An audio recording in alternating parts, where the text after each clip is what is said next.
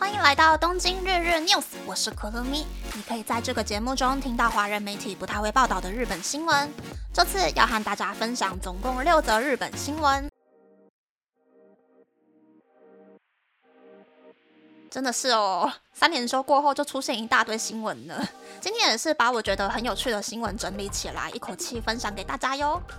第一则新闻是因为全国银行资金处理网络（简称全银网络）故障，包含三菱 UFJ 银行，一共有十一间银行无法进行汇款以及收取汇款的交易。全银网络是连接日本所有国内外银行交易的网络系统。但是在三连收过后的十月十日早上八点半出现系统故障，这是全银网络自一九七三年成立以来五十年内第一次出现影响交易的故障。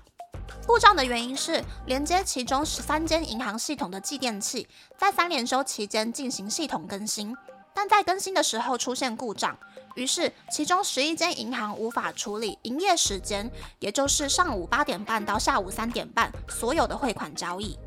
由于处理非营业时间的汇款业务没有受到障碍，因此在十月十日晚间，全银已经完成了部分汇款的交易。不过，十月十一日上午八点半，全银依旧没有成功修复系统。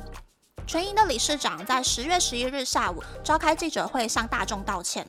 受到系统故障影响的银行有三菱 UFJ 银行、里松纳银行、奇遇里松纳银行、关西未来银行、山口银行、北九州银行、三菱 UFJ 信托银行、日本 Charity Service 信托银行、JP 摩根大通银行、广岛的红叶银行以及商工组合中央金库。有大约一百三十六万八千笔汇款交易没有成功。此外，因为目前还没有找到系统故障的真正的原因，所以还无法预测系统恢复正常的时间点。嗯，我原本以为一天就可以修复完成了，殊不知第二天都还没好，所以只能够跟大家介绍这个还没有结果的新闻。故障发生的时候呢，其实是很多公司行号进行汇款，也是很多人领薪水的日子，所以受到影响的人还有款项超级多，就连我上个礼拜晚上出去吹风的交通费也还没有进账户呢。不过听说里松纳银行有公告说，如果存户因为系统故障没有办法完成汇款的话，可以先在里松纳银行领钱，到其他的银行完成汇款，之后再拿交易明细回来里松纳银行的话，里松纳银行就会补贴交易手续费。但光是用想的就觉得好麻烦哟。是说十月十日，其实日本邮局的网络系统还有 APP 也一度故障，好在当天的营业时间之内就已经修复完成了。所以邮局还有全银的网络系统故障是巧合吗？还是另有阴谋呢？光是用想的就觉得好恐怖哦。第二则新闻是日本在野党之一的公民党提议要举办购买食物就送点数的活动。公民党这次提案的原因，是因为近期日本的食品价格涨价的幅度影响了很多家庭的生活，因此提议要增加重点支援地方补助金，在民众购买食物后，按照金额发放点数。此外，也提倡用补助金将目前营养午餐、电力、瓦斯、汽油等等的政府补助延长到明年三月，以及减免部分所得税，并对低收入户发放现金。嗯。拜托，千万不要啊！日本已经穷到快要破产了，拜托不要再来大撒币了。就算撒了，公民党也不可能会执政啊！真的哦。是说，最近好像也有越来越多日本人开始意识到日本可能快要破产的问题呢。忘记是第几集了，但是我好久好久以前有介绍过。假设日本人存在日本的银行的所有的现金存款是日币一百兆元好了，那么为了避免还不了国债的风险，日本政府最多只会发放日币一百兆元以内的国债。日本现在呢，只剩下不到百分之十的扣打了。明年换新纸钞之后呢，刚好就可以把人民放在家里，没有存在银行的私房钱算得清清楚楚，然后就可以有更多的扣打来发放国债了。所以我现在听到日本想要搞撒币这一招，就觉得有点可怕。我的税金不是拿来这样给你花的哟。第三则新闻是日本政府修改旅馆业法，今后饭店旅馆可以不用热心招待找茬的奥客。根据修改法条，饭店可以拒绝要求不合理折扣，或是要求房间升级的客人，或是要求工作人员下跪道歉，以及喝酒喝到需要人照顾的客人等等对饭店带来困扰的客人，也可以拒绝感染伊波拉病毒或是肺结核等等传染疾病的客人入住。另一方面，修改法条里也写到，饭店必须要协助行动不便或是视力不好的客人，不能因为客人身体的不方便而拒绝客人入住。这个旅馆业法的修改法案预计在今年年底前生效。嗯，可以拒绝奥客，我觉得还蛮不错的。自从二零一三年有奥客在思梦乐要求店员下跪道歉之后，就越来越多奥客要求服务人员下跪道歉。二零一四年就有一名男子要求超商店员下跪道歉，然后送他香烟，或者是八九高中妹因为好玩要求保龄球店的店员下跪。我是觉得日本人这种喜欢看人道歉的态度还蛮病态的。我刚来日本的时候。公司的新入社员教育担当就教我们说，如果客户出现状况，不管客户的心情好不好，第一句先说“莫西瓦可以ございません”，就可以让对方的气消一半。 是说我那个昨天说过的话，今天就会忘记的上司，就常常因为忘了自己说过的指令，就开始怪罪其他人做事的方法乱七八糟之类之类的。那我被上司误会的时候呢，我就会一律回答：“啊，这是你昨天说过的话呀。”但是呢，前几个礼拜我才知道，四月入社的同事他是真的会跟上司道歉的，而且是毫不犹豫也不挣扎，就直接跟上司说我 s h a k i go say m a s n 然后上司就更气噗噗了。前几天我刚好在公司遇到那位同事，我就跟他说，没有做错的话就不要道歉呐。虽然上司的记忆力颇有问题，但是人总是会记住其他人的缺点嘛。只要你毫不挣扎，一秒道歉，以后你在上司的心里就被他打叉叉了。然后同事就一瞬间震惊，我搞不好是他将近四十年的人生里面第一个告诉他没有做错事就不要道歉的人吧。第四则新闻是埼玉县议会的自民党党团宣布要撤下之前上缴的孩童虐待禁止条例修正案。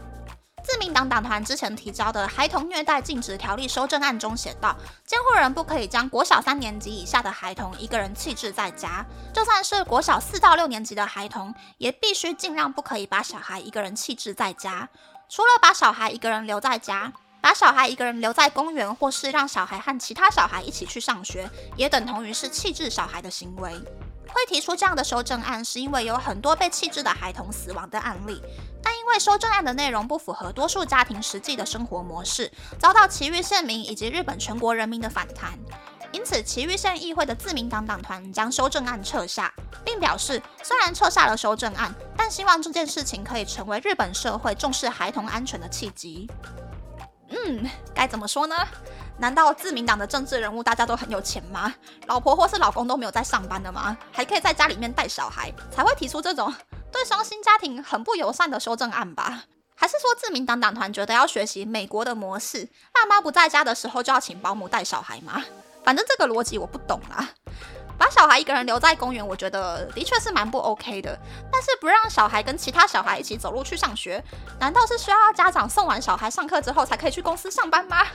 日本的小学哦，最晚是八点二十分上课。假设住在最近很夯的埼玉县川口车站的家长，早上八点二十分把小孩丢到学校，然后很幸运的错过了快速车，要多转一次车去很多办公室的平川或者是新桥上班的话，都已经超过九点了。日本的政治人物真的是很不食人间烟火，不懂民间疾苦哎。第五则新闻是日本出现了没有缴费机的付费停车场。以不动产事业为主的北极星公司旗下的株式会社阿鲁狗负责活化空地的停车场业务，但是阿鲁狗的停车场停车位没有侦测车辆停放状态的感应器和挡板。虽然是付费停车场，但场内却没有设置缴费机。打破常识的停车场是怎么诞生的呢？房地产公司在买下一整块地盖大公寓之前，会陆陆续续购入预定地内的部分土地。但是在建造新房子之前，为了让闲置的空地发挥价值，会以付费停车场的形式营业。不过，付费停车场各种设备的安装以及运用的成本都很昂贵，而且需要用电，也必须要和保全公司签约。因此，随着近年技术的进步，设备优化让停车场的初期成本下降。但是，一台缴费机的安装费用依然需要日币六十到一百万元，而且还会产生发票以及维护系统的费用。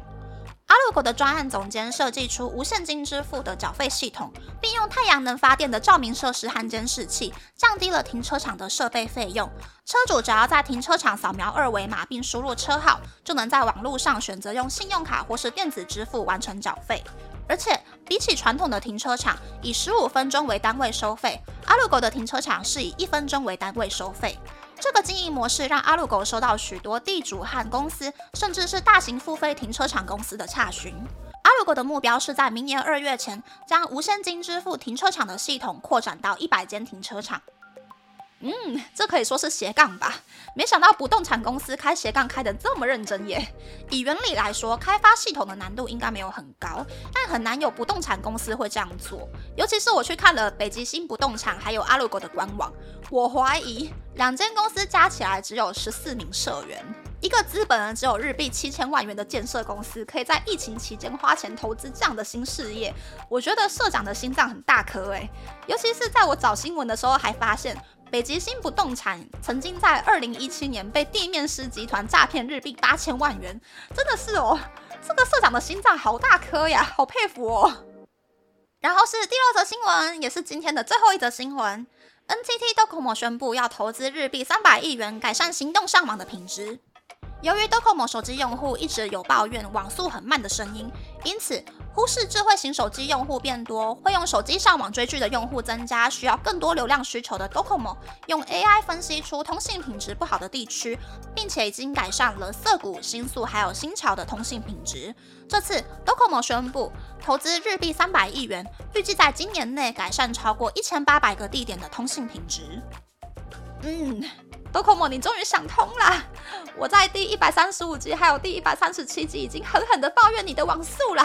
你知道我去韩国玩的时候，感受到韩国那全世界数一数二快的网速之后，回来日本就觉得很不习惯吗？拜托拜托，赶快改善品川、东京还有上野的网速吧！我不想要坐电车的时候看 YouTube，看到一半影片就暂停啦。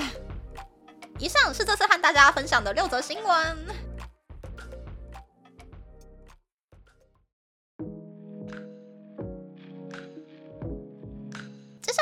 大家分享地面师是什么？为什么地面师可以从资本额只有日币七千万元的公司骗到日币八千万元呢？地面师的写法是地面的老师，地面师是一个专挑建设业还有不动产业下手的诈骗集团。在东京奥运前，东京的土地需求很高嘛，像是三手线的五反田车站，就是一个在平川隔壁隔壁的车站。当年呢，车站前面就有一大块地价，大约是日币一百亿元的旅馆，说要把地卖掉，看起来不是一个很不错的交易吗？所以地面师集团呢，就分很多人假扮是地主、地主的律师，帮忙地主过户的地震士之类等等的角色，和建设公司或者是不动产公司说自己要把土地卖掉。那上钩的日本大型建设公司 Sekisui House 积水建设，在二零一七年呢就被地面师集团骗了日币五十五亿五千万元，是当年的五十五亿五千万元呢，换算成台币也是一个天价了。那么为什么地面师集团可以那么轻松的就骗到 Sekisui House 呢？第一个是旅馆是公共空间，所以 Sekisui House 从小职员到社长，每个人都被带去看地了。第二个是，只要去日本的公所就可以查到土地持有人的姓名还有住址，地主的身份很容易就可以仿冒，然后也很容易去做印章或者是文件之类的东西。第三个是地面师集团很难抓，因为地面师集团的假地主。通常都是从养老院找来有老人痴呆症的老人家，叫他说什么他就只会说什么，也不会铺露地面师集团其他人的身份。所以诈骗集团的角度来看呢，这些假地主非常非常的安全。于是乎，Sekisui House 在付了钱要登记土地权利的时候呢，发现地主的护照内容好像有点怪怪的，而且地主不记得自己的生日还有生肖，因为有太多奇奇怪怪的地方了，全公司才好不容易发现大家都被骗了。这就是日本史上不法所得最大的诈骗案件——地面师事件的一小部分介绍了。被地面师集团骗到的公司其实还有很多很多。那么，那么这次的分享就到这边，不知道大家喜不喜欢这样的节目呢？欢迎大家留言和我分享你的想法。喜欢这个节目的朋友，可以在 Apple、Spotify、Google、Sound、KK Box、My Music、First Story、Mixbox 等 Podcast 平台和 YouTube 订阅《东京日日 News》，多多按赞、评分或是填写资讯栏的节目优化问卷，帮助这个节目变得更好。还可以在 Instagram 或 Search 追踪《东京日日 News》JJ Talk 的账号哦。拜拜。